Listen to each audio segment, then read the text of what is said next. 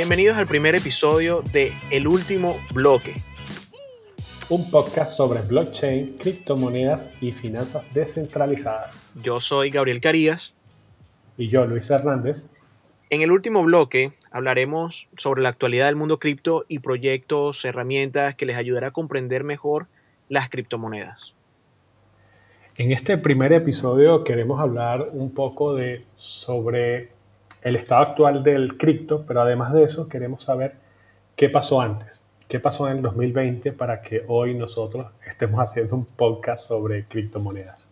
Bueno, Luis, vamos a, déjame responderte esa pregunta porque eh, de verdad que podemos, vamos a tratar de comparar quizás, ¿no? Yo, yo creo que sería lo más fácil de que, por ejemplo, digamos que qué pasó con Bitcoin en el 2020, así como lo hiciste en la pregunta, yo te diría que definitivamente podemos ver que en marzo Bitcoin tenía un valor aproximado entre 5.000, 6.000, estuvo por allí moviéndose dentro de ese rango, pero que en diciembre culminó con una carrera que pasó los 30.000 dólares. Eh, fue, un crecimiento loco, fue un crecimiento exponencial.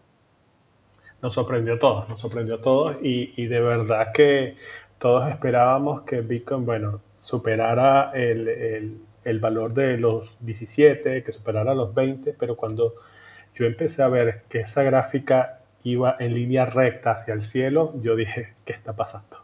¿Qué está pasando? ¿Qué, ¿qué hicimos para que esto subiera tanto? Sí, totalmente. Yo, sé, yo recuerdo que, que, le estábamos diciendo, yo, wow, pero esto no, pareciera que nunca fuera para, como si no fuera a conseguir techo, ¿no? Yo decía, ¿serán los chinos? ¿Será el gobierno? ¿Será esto? No, eran muchas personas encerradas en sus casas comprando Bitcoin y empresas que la vieron clara y empezaron a comprar Bitcoin. Como que, como que hicieron sus debidas investigaciones y como que se dieron cuenta de que Bitcoin es totalmente real, ¿no? Porque eso no era lo que se decía en el 2017. 2017 fue un año bastante, a pesar de que hayamos llegado a un nivel grande, fue un año donde eh, se decían cosas que ahorita se demuestran que eran falsas, ¿me entiendes? Porque entonces te das cuenta de este crecimiento exponencial y ahora ya no es ese Bitcoin con esos mismos ojos del 2017, sino que ahora los ves y dices, wow, llegó a ese precio, eh, eh, lo que perdí una oportunidad. Mucha gente siente como que perdió una oportunidad y no sé qué dices tú en ese momento. Yo creo que Bitcoin sigue y seguirá siendo una oportunidad en realidad. Bueno, yo de verdad soy sincero y no me esperaba el precio, aunque yo creo en, Bitcoin, creo que Bitcoin llega a, solucionar varias cosas, pero yo no me esperaba ese precio nunca y lo más raro fue que en marzo casi nadie quería Bitcoin. casi nadie digo en el sentido de que porque Bitcoin llegó a valer 17 mil y después 5 mil, o sea, perdió más de la mitad de su precio y después en agosto, septiembre, octubre, llegamos a noviembre, muchas personas empiezan a mandarte mensajes. ¿Compraste Bitcoin? ¿Tienes Bitcoin? ¿Subió el Bitcoin? Esto. Y en diciembre nos sorprende con 30 mil, en enero con 41 mil. Entonces, una locura total. Se, convierte, en lo que, lo que dicen en ese terreno, el FOMO, ¿no? Pero de verdad que es impresionante porque eh, eso podemos hablar del precio, pero el, en porcentaje podríamos decir que Bitcoin creció un 600% entre esa, entre esa ventana de tiempo que te dije. Yo aún no he comprado algo en mi vida que, que cambie de valor el 600%. Ah, bueno, sí, sí, sí. En, Venezuela las cosas podían cambiar de valor más del 600%. entonces, entonces, sí. Pero así en, en, en, un activo, por ejemplo, que, que, que pase de un valor en dólares de de tanto no lo, no lo había vivido o no lo, o no lo recuerdo. Es otra cosa, es otra cosa, es otra cosa, de verdad que, que, bueno, vamos a decirte por ejemplo de que no solamente esto, tú sabes que el mundo cripto, eh, Bitcoin no está solo, Bitcoin está, es, es la reina, como dice, o el rey, o como lo quieras ver, pero Bitcoin es una parte de un ecosistema, entonces, para por lo menos... Es la moneda de, es la moneda de, entrada al mundo cripto como tal.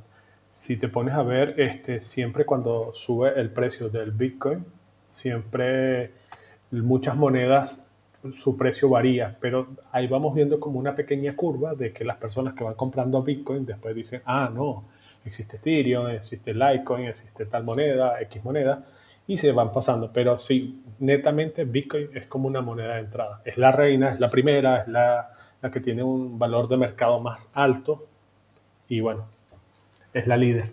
Sí, bueno, casualmente si nos ponemos a ver eh, las estadísticas de ahorita, eh, podríamos decir que Bitcoin representa ahorita, ahorita en estos momentos 65% de todo el mercado de cripto. O sea, es bastante amplio, pero también podríamos decir que hasta hace pocos meses representó casi el 90% de todo el mercado cripto.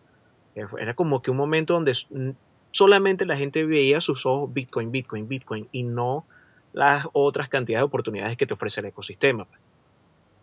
Y son números tan grandes que si nosotros no estamos relacionados con, con, las finanzas o con, o con estos tipos de operaciones tipo Wall Street, no, en realidad a una persona tú le puedes decir mil millones, diez mil millones, tantos millones, y las personas no, no, lo, no lo, pueden medir, o sea, no, no, tienen una comparativa porque no son montos con que las personas se manejen al día a día. Tú les puedes decir a una persona 100 dólares y dice, ah, bueno, 100 dólares es equivalente a esto, 500 dólares es equivalente a, tal cosa, pero tú le dices ese valor de mercado que tiene Bitcoin, que son de 634 mil billones, las personas sabe que es mucho dinero, pero no lo sabe.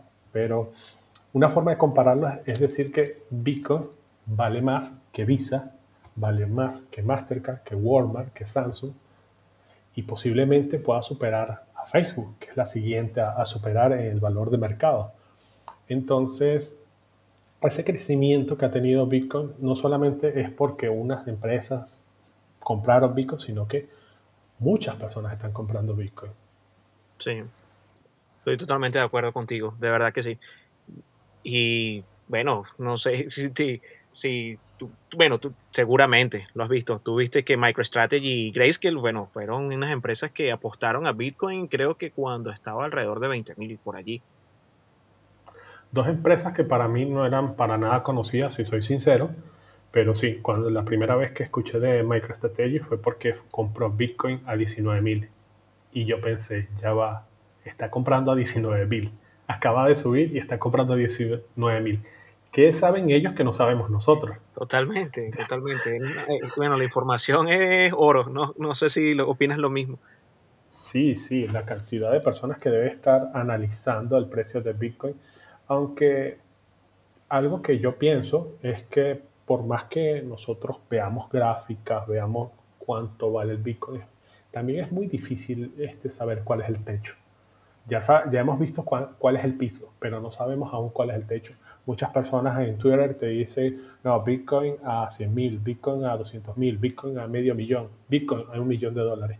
Pero en realidad no sabemos cuándo va a llegar. Ya sabemos que tocó 41 mil, pero no sabemos cuánto va a llegar.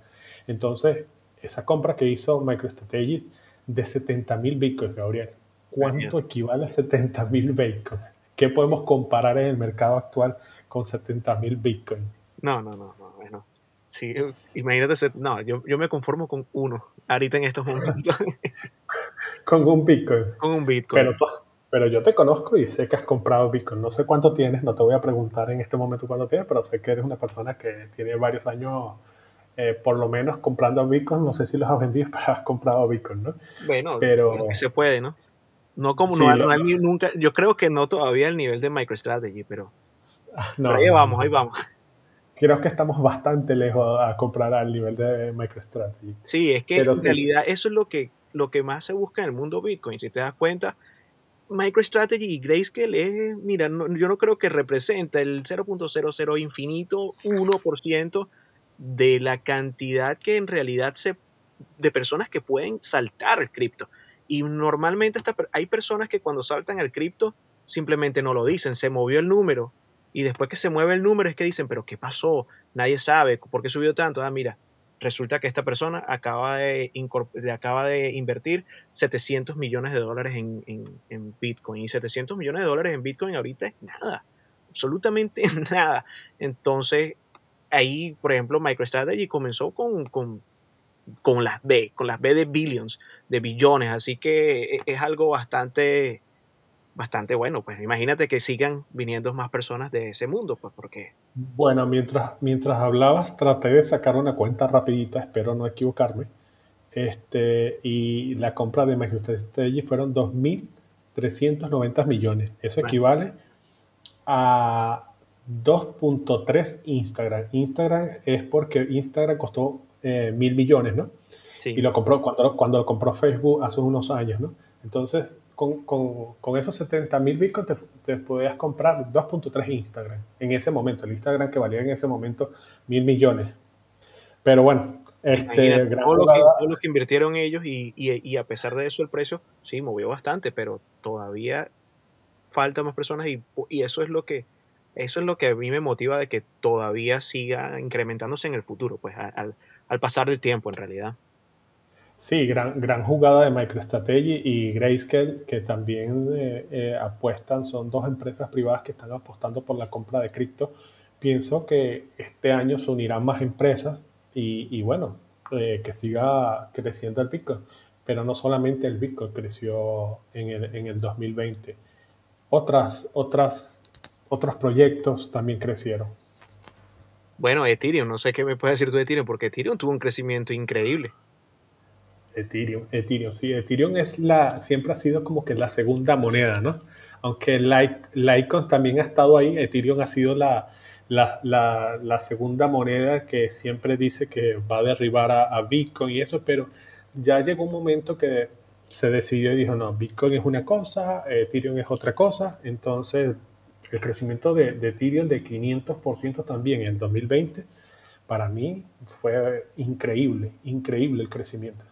Sí, casualmente eh, cuando se comparaban, es más, eh, hubo un tiempo donde el Bitcoin estaba, como quien dice, bajo, eh, underperformance, estaba por debajo del, del, performance de, de, Ethereum y estaba muy por debajo. Y Ethereum llevaba un porcentaje tan alto que tú decías, wow, esto es una barbaridad, pero después, bueno, después llegó MicroStrategy y Grayscale y cambiaron todo el juego por completo.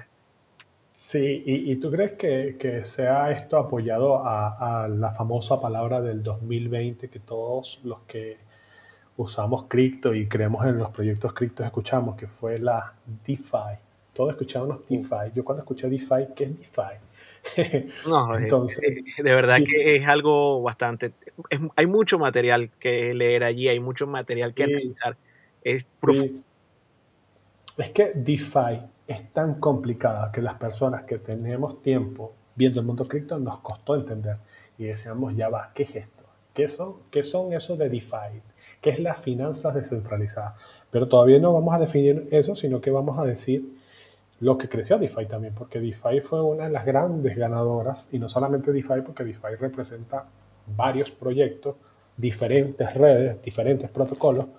Entonces, DeFi tiene un valor actual, Gabriel, de 50 mil millones. 50 mil millones. Si, si, lo seguimos llevando a, a, a, los Instagram, como lo dije hace rato, son 51 Instagrams que, que vale el DeFi. Y no solo eso, sino que el DeFi tiene algo bastante bueno, que es que ellos tienen dinero, dinero asegurado. Asegurado es decir, que por cada monto de cripto ellos tienen una parte bloqueada en, en otra moneda, por ejemplo en Ethereum. Y tiene un valor de ese monto bloqueado de 34 mil, que eso representa el 67%. ¿Qué significa esto?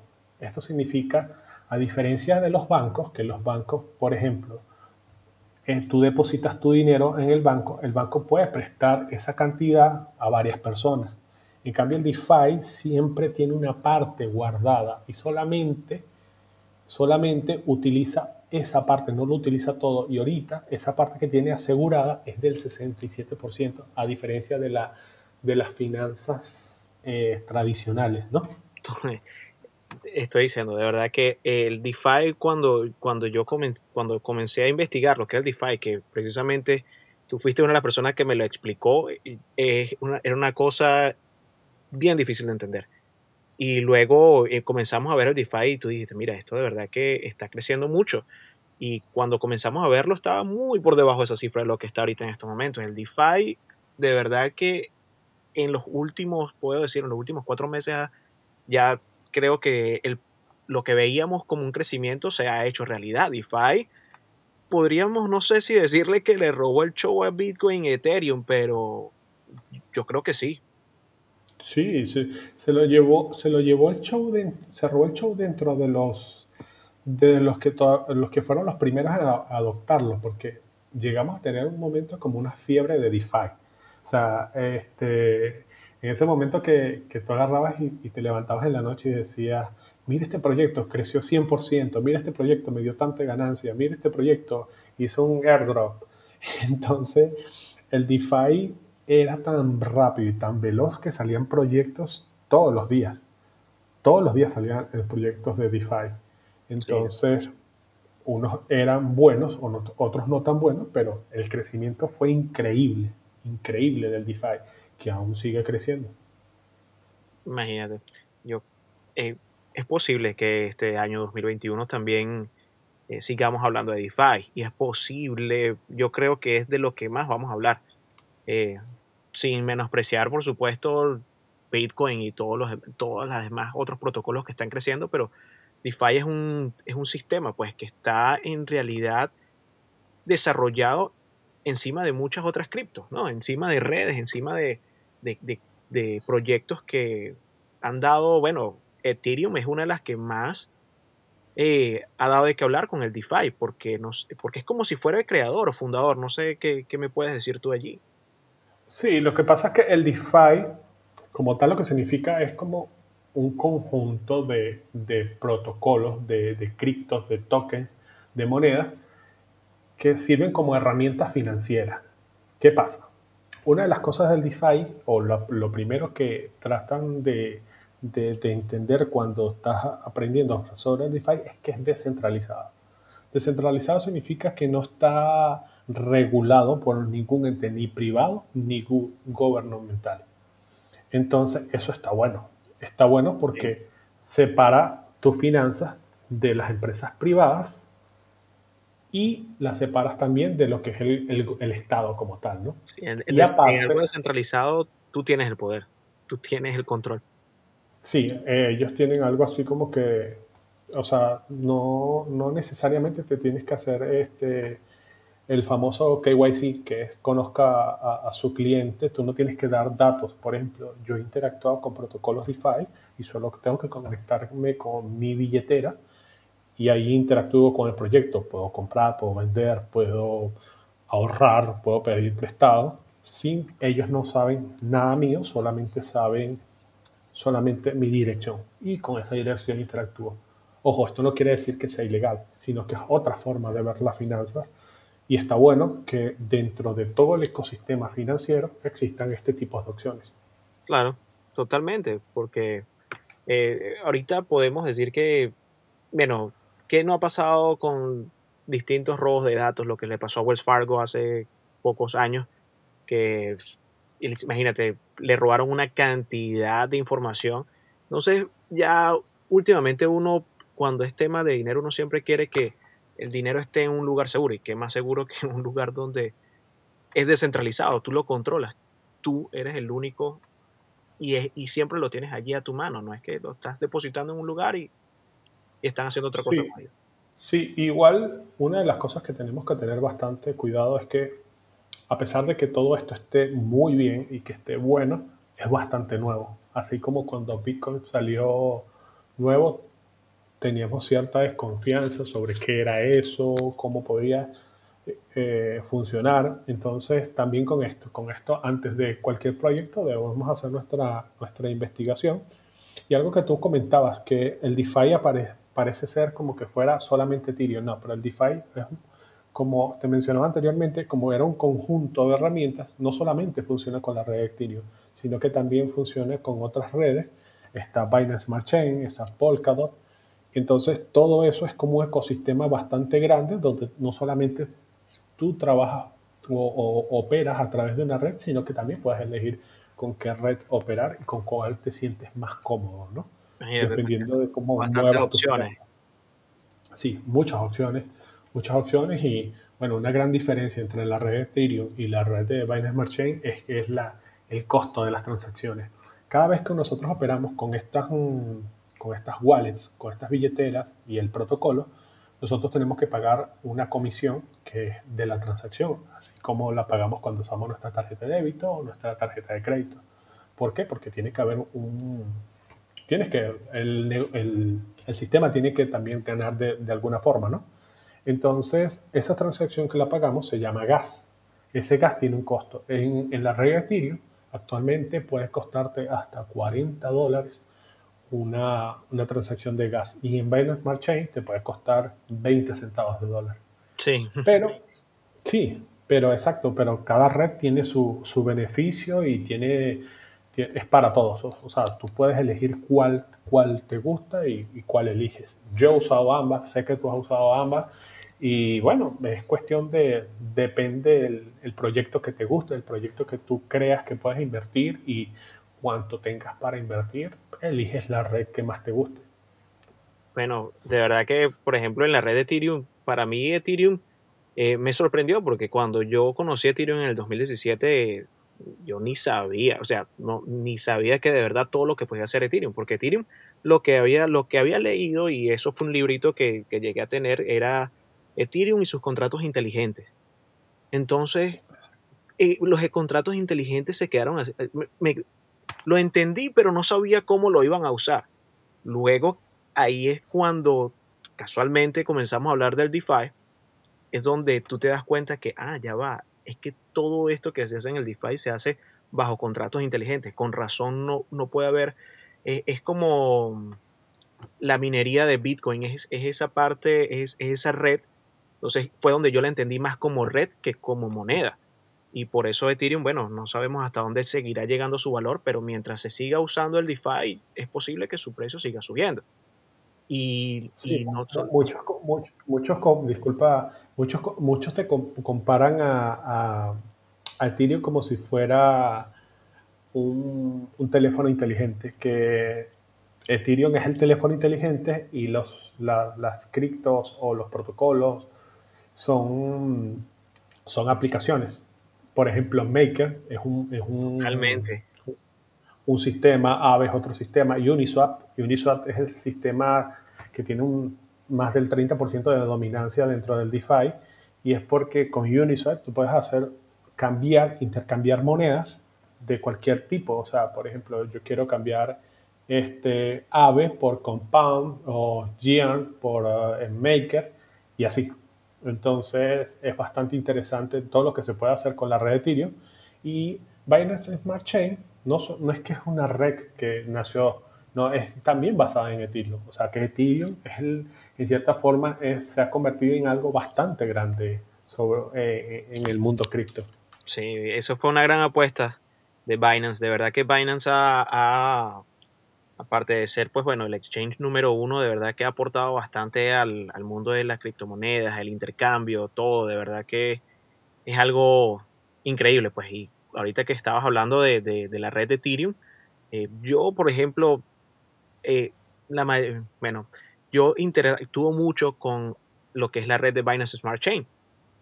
Y ahí, ahí podemos encontrar también proyectos increíbles como Pancake, Biffy, Venus, Jet Fuel, eh, tú la puedes ver y de verdad que es bastante similar a lo de Ethereum y de verdad que con las dos se puede trabajar, con las dos se puede hacer, con las dos se puede operar de una manera increíble, pero es como tú lo dijiste hace rato, pues el precio en el gas es bastante diferente. Sí, sí, muy, diferente para, para de, de, una a otra, o sea, de 40 dólares a 20 centavos es Igual, el precio varía también es por la cantidad de uso. Mientras más transacciones haya, más sube eso. Entonces, igual Ethereum actualmente se encuentra trabajando en mejorar eso, pero que exista una solución como Binance Smart Chain o Polkadot está bueno también. Está bueno que haya variedad de proyectos para uno poder elegir y tener diferentes opciones. Total, total. Entonces, eh, yo creo que de verdad que hemos tenido una, una, conversación bastante buena, ¿no? El día de hoy, por, con todo lo que hemos hablado, eh, ha sido ha sido impresionante, sí. si te das cuenta. Es, es como un, una conclusión de, todo lo que ha venido pasando. En realidad creció el mundo cripto como tal. En, definitiva, en, el 2020 este, le fue muy bien al mundo cripto. Este, eh, ese pudimos pasar el tema de las ICO, que muchos fueron, no les fue muy bien con las ICO, y pasamos al tema de, eh, del valor del Bitcoin, este, de Ethereum, del crecimiento del DeFi, de tener diferentes opciones de redes, Ethereum, Binance Chain, Polkadot y otras más, porque son un montón, no las puedo, no las puedo mencionar todas porque no he, no he tenido el chance de, interactuar con todas, pero está bastante bueno, está bastante bueno y una de las ideas de, de, de, este podcast es poder llevarles a ustedes información sobre, sobre este mundo que es bastante complejo, que día a día se va actualizando y bueno, este, la Seguro que les quieres dar una buena información. Vamos a darle una mejor información. Pues vamos a ver. ¿Qué información tienes por ahí? bueno, vamos a ver. Una pregunta, pues, ¿dónde puedes comprar Bitcoin? Es algo que es muy importante porque quizás yo creo que hay personas que llegan de otra manera como que, mira, cómprame Bitcoin o algo aquí y no saben cómo cómo es todo el proceso. Entonces yo creo que la mejor manera es que tú compres el Bitcoin y tú lo tengas. Entonces, ¿dónde tú lo compras? Sí, una de las cosas de, que siempre veo es que alguien me dice, no, compré Bitcoin, pero me lo compró mi primo y mi primo me lo tiene. No, señores. El primer consejo es que si ustedes van a comprar sus criptos, ustedes sean dueños de sus criptos, porque si no tienes tus criptos a tu alcance, no son tuyas, ¿no? Entonces, cuando tú, cuando tú me dices, Gabriel, ¿dónde comprar cripto? Yo te voy a responder con otra pregunta. Depende. Con, una respuesta, depende. Depende porque depende de dónde te ubiques. Yo actualmente estoy en Argentina y para mí es más fácil comprar en Binance que en, algunos otros um, exchanges o, DEX. También hay, hay descentralizados, pero yo me voy a fijar en los exchanges, que es la forma más fácil en el sentido porque muchos tienen, aceptan moneda local, ¿no? Sí. Pero este, para Latinoamérica, y no es por hacerle publicidad, sino que para mí están haciendo un buen trabajo. De igual forma, vamos a mencionar varios para que haya varias opciones, pero justamente voy a hablar del caso de que yo uso, es Binance, porque Binance tiene este, una opción que se llama peer-to-peer, -peer, que es persona a persona, que donde tú tienes tu tu dinero en tu moneda local y tú dices, ah, bueno, quiero comprar X moneda, vas a, te registras, este, pones tus datos, toda esa información, validas la información, compras y tienes tus cripto. Y hasta ahora no están cobrando comisiones por, por la compra. Pero existen otros, creo que Gabriel usa otro distinto al mío. Y bueno, Gabriel, ¿cuál usas tú? Bueno, eh, acá en, en Norteamérica como tal, eh, yo vengo usando desde la misma desde el 2016, Coinbase. Coinbase creo que, bueno, fue la primera empresa en, en, hacer un exchange real como tal, pues porque al principio, todo, cuando Bitcoin estaba en el precio de mil dólares, de 700, de todo eso, desde ese momento que lo vengo escuchando, eh, como te digo, habían personas que te, que te llegaban y te decían, eh, compra Bitcoin, compra Bitcoin, invierte en Bitcoin. ¿Y dónde lo compro? No, el primo mío tiene. Entonces era como que mm, ya tú sabías que no, no lo querías hacer. Hubo una vez que una persona así me dijo, mira Gabriel, este es lugar donde tú puedes comprar Bitcoin y lo tienes tú y eso se llama wallet y eso se llama esto y esto y esto y me dio ese paso y por supuesto yo haciendo mi propia investigación fue donde conocí Coinbase y Coinbase es, el exchange más grande aquí de, Norteamérica. Y es súper seguro. Entonces, como eh, es la, para mí es la, eh, bueno, es la número uno aquí y, es la que uso. Coinbase tiene, Coinbase tiene presencia en Latinoamérica también, pero en algunos casos no puedes comprar, sino que solamente lo usas como wallet. Esa es la, una de las diferencias que tiene acá con, con, Latinoamérica. Creo que en Chile, en Chile y otras partes de Latinoamérica sí ya se puede usar con la mayoría de las funcionalidades, ¿no?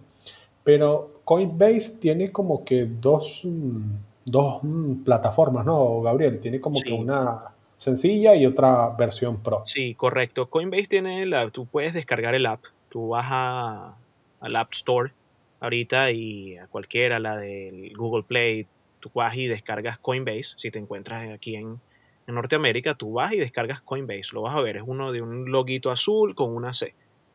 Y la descargas y puedes simplemente ver toda la información, te va a pedir tu información, por supuesto, porque aquí en América sí te toca llenar cierta información con Coinbase.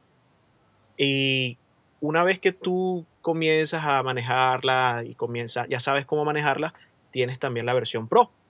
Y la versión Pro es una versión que te ofrece otros tipos de beneficios, ¿no? Pero es más para el que está comprando y vendiendo todo el tiempo, para el que está eh, o el que está invirtiendo constantemente, o el que quiere tener, eh, o el que tiene abierto una posición en una posición y quiere colocarle un límite para que si baje lo, se le venda. Entonces ya es algo que, que creo que es mucho más profesional, pero con el con el sencillo puedes, ya puedes comprar Bitcoin y tenerlo y Ya puedes empezar a operar en, el, mundo cripto. Claro, te da tu propia wallet y entonces puedes tenerlo allí y puedes tener tu cuenta bancaria y con tu cuenta bancaria puedes comprar cripto y también puedes comprar cripto con, con tarjeta de crédito. Así que eh, es bueno. Sí, sí, sí, sí, sí. Existen diferentes opciones para, para comprar cripto y bueno, las principales, las que mencionamos, es porque nosotros las usamos pero también hay otras que también hemos usado anteriormente. Yo he usado local bitcoins y también está local crypto, que, están bastante buenas. De igual forma, nosotros lo que hacemos es que te recomendamos que hagas tu investigación por tu propia cuenta y veas cuál te, cuál te conviene, ¿no? Y la idea de esto es que sea un exchange conocido, que muchas personas este, te lo puedan recomendar o hayan recomendaciones en internet sobre él y que, no y que tengo un historial de, de varios años operando con, con, Bitcoin, creo que es lo, lo, lo, bastante, bastante importante, ¿no?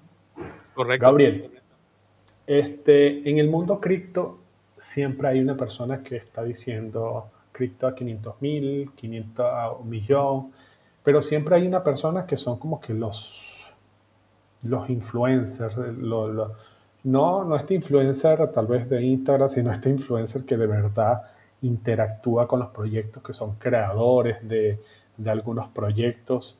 ¿Cuáles son los, los influencers que tú sigues o las personas top en el mundo cripto para informarte? Bueno, para informarme, hay una, hay una persona que es bastante activa en el mundo, de verdad que hasta yo creo que puedes hasta entablar una conversación con él por Twitter sin ningún problema. Eh, y de verdad que es, es, bastante receptor. Y es el fundador de la red, de la red no, de la agencia de cambios, el exchange de cripto más grande del mundo como Champensao. Champensao es el CEO de Binance. Tú que utilizas Binance, tú, ya, tú también lo conoces, por supuesto, ¿no? Sí, sí, sí. Lo conozco y lo sigo y tiene unos, unos avatar en, su perfil de Instagram que los cambia y son, son buenísimos, ¿no? El famoso, nosotros, entre Gabriel y yo, no sé si las demás personas también le dicen, pero nosotros le dimos CZ. Ah, bueno. CZ porque, sí, porque, nos cuesta, bueno, y en su, en su Twitter también dice CZ, pero es porque como es champagne sao, que sí, exacto. No sé lo quiero champagne. sí. Sí, no, no, no, no sé pronunciar mucho, pero sí, eh, Champensado es una persona que tuitea muchísimo sobre, sobre cripto, este, habla con muchas personas, no importa si, si, el contenido tal vez es en otro idioma, siempre está interactuando, ¿no? ¿Y tú qué dices? Dime, dime, dime tú que dos por lo menos. El que otro que también yo sigo, que te he visto que tú también lo sigues porque te he visto dándole el retweet, es este, este chico que no sé qué edad tiene, es mucho menor que yo y que creo que tú también, de origen ruso, no sé si ya algunos se imagina más o menos quién es, es Vitalik Buterin. Vitalik Buterin es el creador de Ethereum. Este chico muy inteligente que en el 2015 fundó Ethereum, que es la, segunda cripto más, más grande del mundo. Sí, es, increíble, ¿no? Vitalik es, es un cráneo, es un cráneo, es un crack así mismo. Olvídate de eso. Quisiera tener eh, la, inteligencia de Vitalik porque ah, para, para hacer, para hacer eso debe estar muy bien informado. Este, era, no sé, creo que tenía 20, 18 años cuando, cuando fundó Ethereum y entonces, a comparación de Bitcoin, este, eh, Bitcoin es, es, anónimo, no sabemos quién es el creador. Se dice que es Satoshi Nakamoto, pero no sabemos si es Satoshi es una mujer, es un hombre, si son varias personas. Entonces, de Ethereum sí sabemos quién es su creador. Y, bueno, ¿qué otro tienes tú, Gabriel? Tú eres un developer, que eres un programador, así es difícil todo esto, correcto. Todo lo que hizo Buterin. ¿Sería fácil para ti crear un Ethereum? No, no, para nada, para nada, para nada, para nada, porque tienes que saber mucho sobre criptografía. Entonces, yo creo que también Vitali tiene un equipo alrededor, pero igual sigue siendo un genio para mí. Para mí sigue siendo un genio que creo que todos este, a veces hace sus rabietas por, por Twitter, pero es un, es un gran tipo del mundo cripto. Sí, vale. Totalmente. Y para ti, ¿cuál, cuál sería el siguiente, el siguiente, la siguiente persona que te influencia o, que crees que, que influencia a muchas personas en el mundo cripto? Bueno, vamos a hablar del, del, hombre.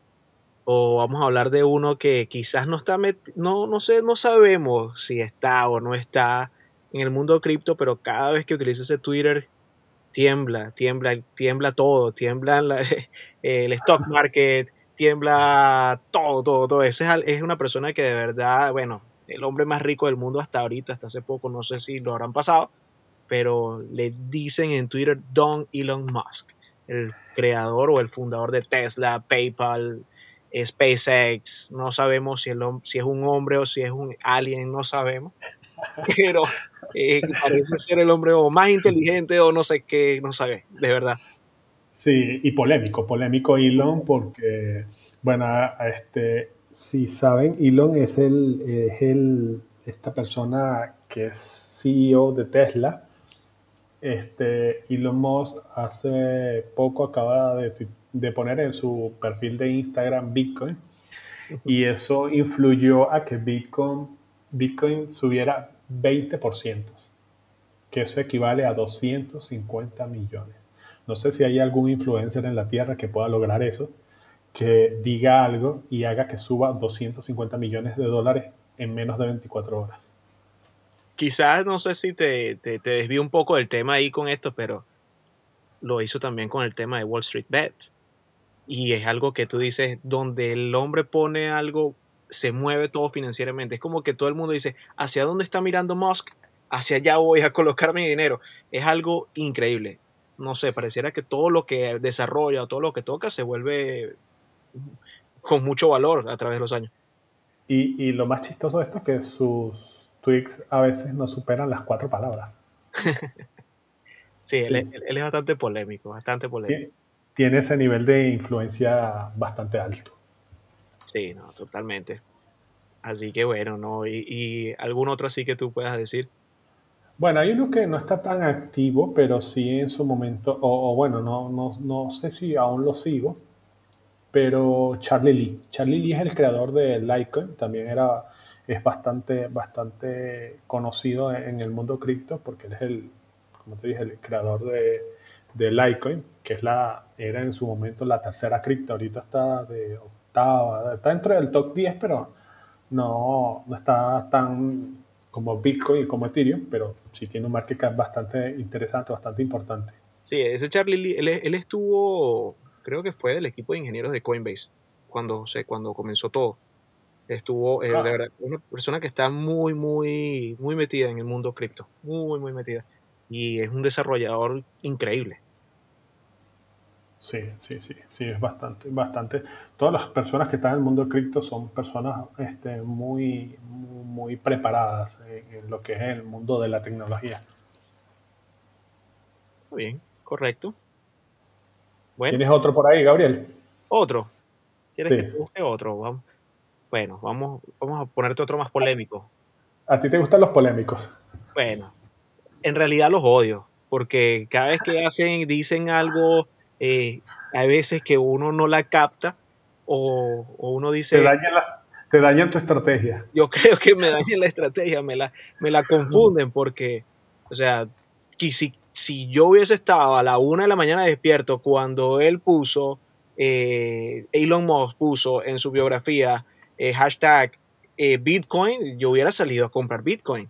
Y en ese momento, porque o, hubieras, o me hubiera quedado despierto para vender en ese momento, en el momento que rozó casi el 20% en un movimiento loco. Pero bueno, estaba dormido, ¿qué podíamos hacer? Sí, sí, el mundo, eh, esto es otra cosa importante también del mundo Bitcoin, que a diferencia de la bolsa que tiene un horario, el mundo Bitcoin opera las 24 horas, los 365 días del año. Pero me ibas a, me ibas a decir sobre, sobre eh, tu siguiente persona más influyente en el mundo cripto. Otro, McAfee, polémico como él, ninguno, fue uno de los primeros en decir que Bitcoin llegaría a 100 mil y quizás en ese momento, por y eso fue en la ola del 2017, ¿viste? Porque... El, responsable de la alerta esa que te aparece en la pantalla cuando tienes un antivirus instalado.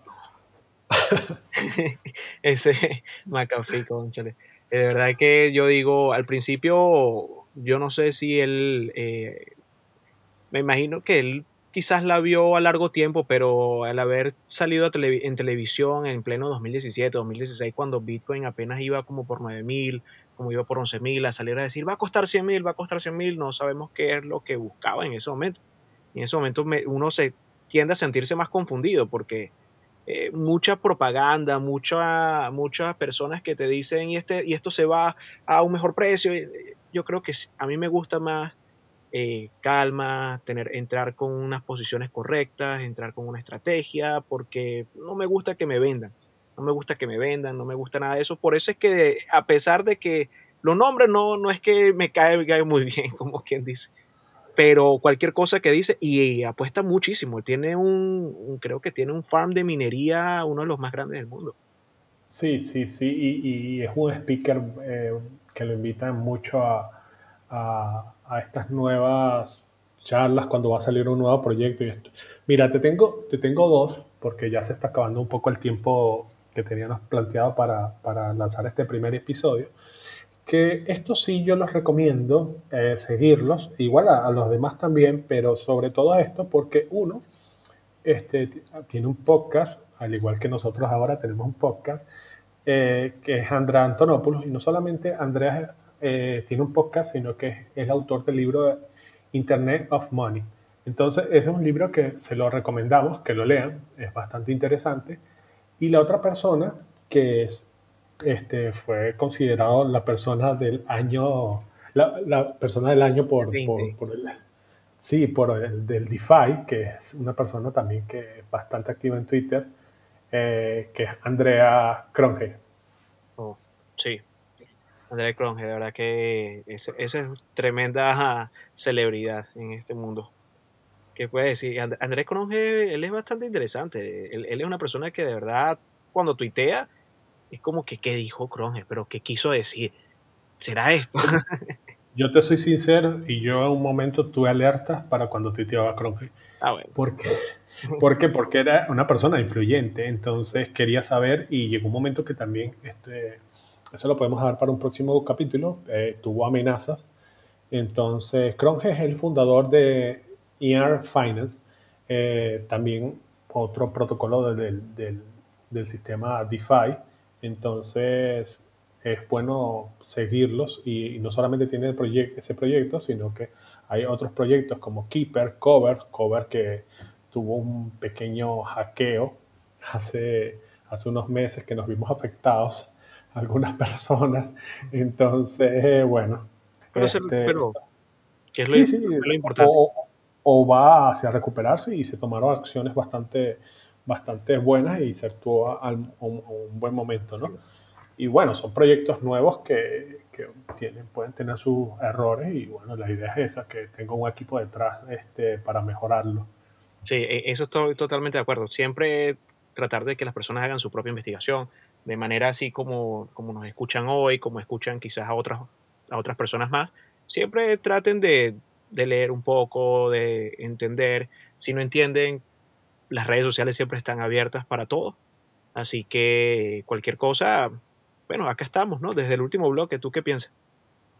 Sí, eh, bueno, primero agradecerles por escucharnos este primer episodio y bueno, este, nos pueden seguir acá, no sé en qué red, de, en qué red nos están escuchando, si es Spotify o, o Apple Podcast, entonces nos pueden seguir acá y nos pueden seguir en nuestro Twitter, que es EV, que son las siglas del último bloque, podcast.